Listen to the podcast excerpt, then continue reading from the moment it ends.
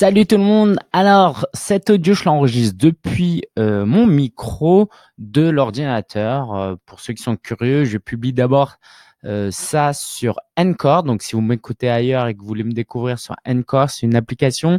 Merci à eux pour leur travail, c'est chouette.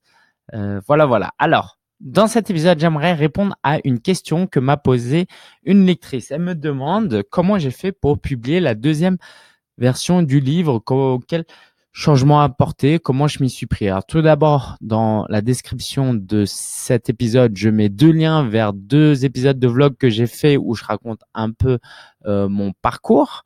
Euh, et alors, qu'est-ce que j'ai fait? Je suis parti de ce que je connaissais. C'est-à-dire que au moment où je voulais euh, refaire le livre, je me suis dit, bah, j'ai repris l'ancienne version, j'ai fait un copier-coller sur un doc et j'ai fait bah, qu'est-ce que je peux ajouter maintenant?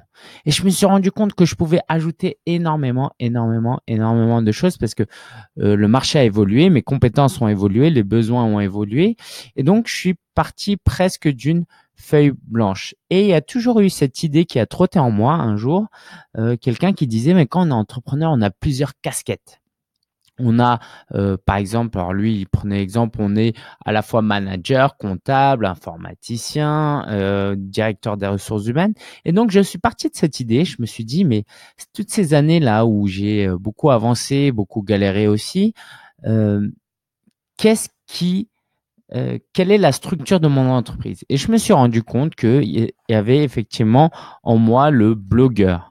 Euh, celui qui faisait aussi, alors je prends mon livre, euh, le technicien, celui qui installe le, le blog, le créateur de contenu, le communicant, l'entrepreneur, le marketeur, l'humain, et je pourrais ajouter euh, le, le PDG en fait, même aujourd'hui, ou le DG pour être plus précis.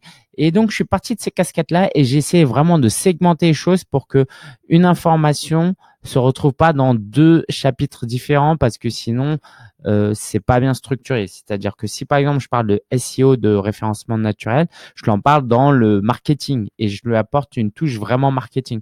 Et je parle pas de SEO juste pour le plaisir de parler de SEO dans un autre chapitre. Et donc j'ai voulu vraiment que ce guide du blogueur soit euh, très accessible, qu'en même temps il y ait une progression et en même temps qu'il puisse se lire chapitre par chapitre.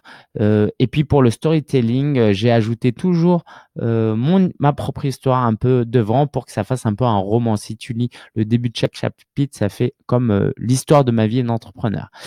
donc voilà, merci pour cette question et j'espère que ça vous aide à réfléchir à la restructuration, la structuration de votre livre.